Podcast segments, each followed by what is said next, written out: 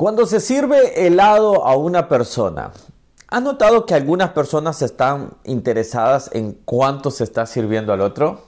Porque todavía no se le han servido a ellos. Bueno, vamos a hablar un poco al respecto. Acompáñame a descubrir por qué les estoy mencionando esto y vamos a ver sobre este capítulo de la Biblia. Como les digo siempre, estamos leyendo la Biblia capítulo por capítulo y hoy nos toca Segunda de Crónicas, capítulo 4. El día de ayer Dios nos habló. Si no lo has visto, puedes buscarlo en la lista de reproducciones de Segunda de Crónicas. Bueno, vamos acá al capítulo 4. Está hablando sobre los utensilios, el mobiliario del templo, todo lo que se estaba dando. Acá eh, el cronista sigue la, la, escritura, lógicamente. Nosotros vamos por capítulos, en, en los rollos es de continuo. Pero acá está ya en la parte eh, siempre de enfrente y empieza con un detalle muy interesante. Se lo voy a leer, son tres cosas que vamos a leer hoy, pero una de ellas son las que vamos a destacar. Pero mira, por ejemplo, hizo además un altar de bronce de 20 codos de longitud, 20 codos de altura y 20 codos de, eh, de anchura, perdón, y, y 10 codos de altura.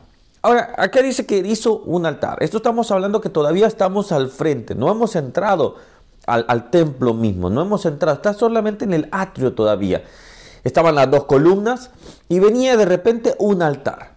No hay manera de entrar a la presencia de Dios sin un sacrificio. No podía entrar alguien a la presencia de Dios si no había un sacrificio, si no había remisión de pecados si no había de esa manera que se, el, inocente, que el, el cordero inocente pagara por los pecadores. Si uno podría decir, pero ¿por qué el cordero? ¿Por qué, por qué, por qué algo tan inocente podía tener que morir? Bueno, era, era, la, la, figura que iba a representar a Cristo en la cruz. Entonces, Él es nuestra, nuestro sacrificio.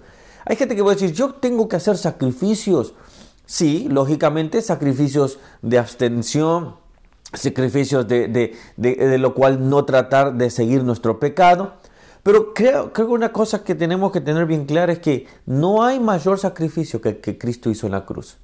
Nosotros debemos creer en Él y por regalo, por misericordia, lo recibimos. Entonces, esto es lo primero que, encontré. Después sigue hablando de, del desarrollo, del mobiliario que se va haciendo, un mar o una gran fuente que se hizo.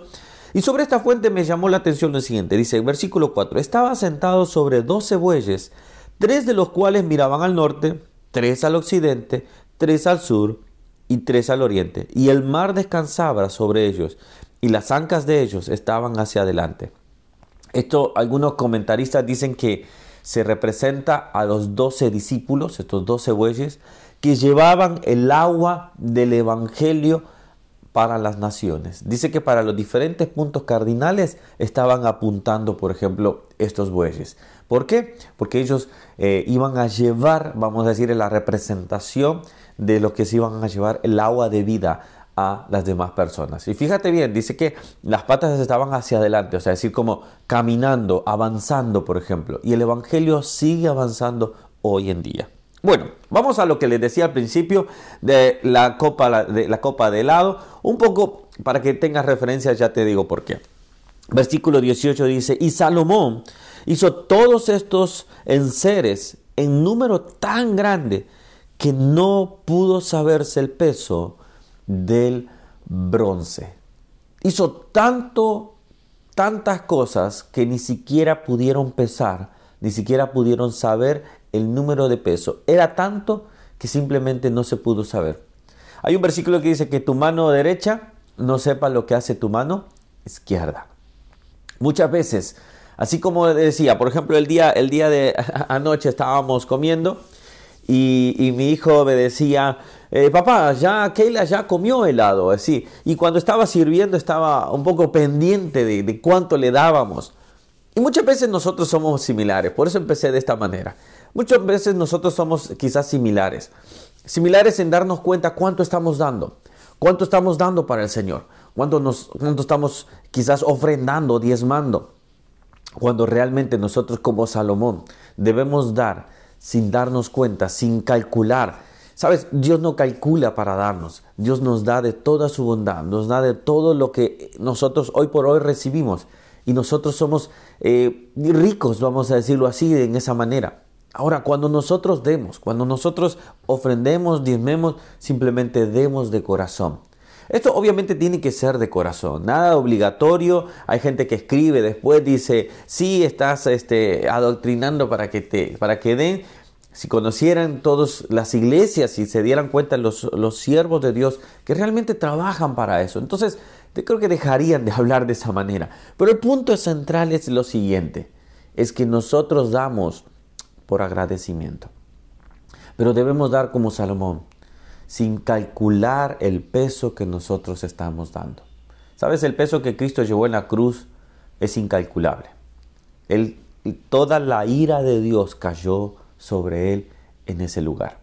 Ahora, no seamos quizás como mi hijo en el viendo como la copa de helado, cuánto le estamos dando al otro. No veamos cuánto damos hacia el Señor. Demos con todo gozo y Él bendecirá. Sabes, eso es algo lindo que lo hemos visto en mi familia, que el Señor ha sido bueno con nosotros y hemos visto su bondad en nuestras vidas. Ahora, tenemos que aprender la lección. Salomón lo hizo, no supo lo que su mano derecha hacía y él daba y hizo todo lo que pudo para la obra de ese templo. Bueno, llegamos hasta acá, que Dios nos siga hablando.